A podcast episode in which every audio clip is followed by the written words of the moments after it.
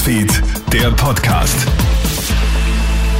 Schönen Vormittag, Clemens Draxler hier mit einem Update aus unserer Nachrichtenredaktion. Dürfen Spitzenpolitikerinnen und Politiker künftig keine Handydaten mehr löschen? Der Ruf nach so einer Gesetzesänderung wird jetzt aufgrund der aktuellen ÖVP-Affäre laut.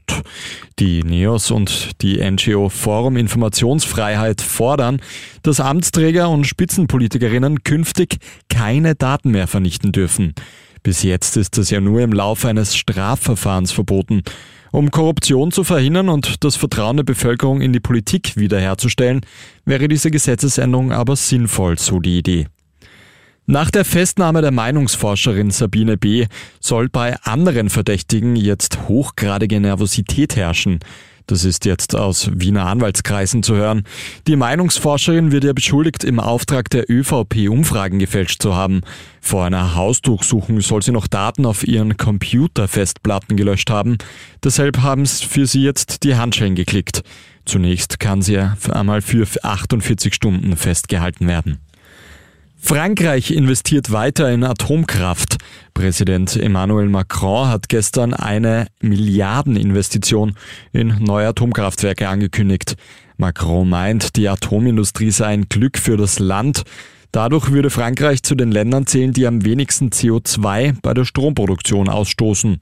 Eigentlich hat sich Frankreich aufgrund der Sicherheitsbedenken ja dazu verpflichtet, den Anteil des Atomstroms zu verringern.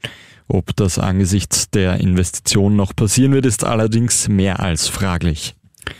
Ein Musikvideo von Jay Balvin aus Kolumbien sorgt gerade international und auf Social Media für sehr viel Aufregung. In dem Video zum Song Perra, übersetzt Hündin, ist zu sehen, wie Frauen mit Ketten um den Hals an einer Leine geführt werden. Außerdem enthält der Text sexistische und rassistische Zeilen. Frauen werden darin mit Tieren verglichen, die beherrscht und misshandelt werden sollen. Jetzt meldet sich sogar der kolumbianische Vizepräsident sowie die Außenministerin zu Wort und kritisieren den Song aufs Schärfste. Schau doch mal auf KroneHit.at in die Nachrichtenabteilung. Dort findest du genau diesen Artikel mit noch mehr Infos oder auch weitere spannende Artikel. Ansonsten war's das für heute Vormittag mit dem Podcast. Den nächsten, den hörst du dann wieder am Abend. Einen schönen Tag noch. KroneHit Newsfeed, der Podcast.